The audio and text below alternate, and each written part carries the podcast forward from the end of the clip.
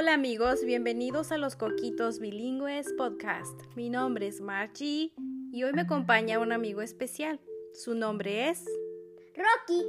Rocky. Rocky me va a ayudar a leer el libro que se llama Cara de Limón, escrito por María Angélica Verduzco Álvarez y Casa. Carrillito tenía cara de limón Así decían sus compañeros, porque cada vez que no le gustaba algo, arrugaba su cara y se ponía muy agrio. Se ponía agrio en la mañana porque no le gustaba la ropa que se iba a poner. Se ponía agrio al ir a la escuela. Se ponía agrio al hacer la tarea.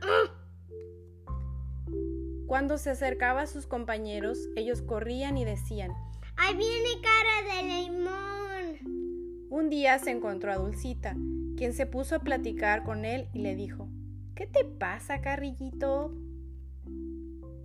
Cara de limón no se podía explicar qué era lo que le pasaba y se le ponía más la cara de limón. ¡Uy!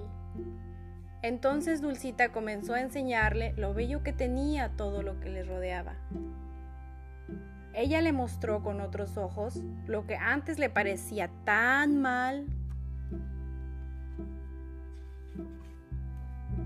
Pudo ver que las personas que estaban cerca de él lo querían mucho y se dio cuenta de que cada vez que quitaba la cara de limón, sus compañeros se acercaban. Quienes nunca lo invitaban ahora lo escogían para jugar.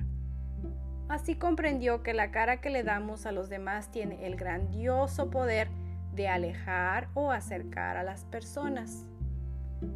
Desde entonces dejó de ser cara de limón y se convirtió en el amigo de todos. Todos. El fin. Y corolín corolado, este cuento se ha acabado. Y el que se quede sentado se queda pegado. Y la pregunta del día de hoy es, ¿Qué cara quieres poner hoy tú? ¿Una cara de limón o una cara feliz? Adiós. Adiós.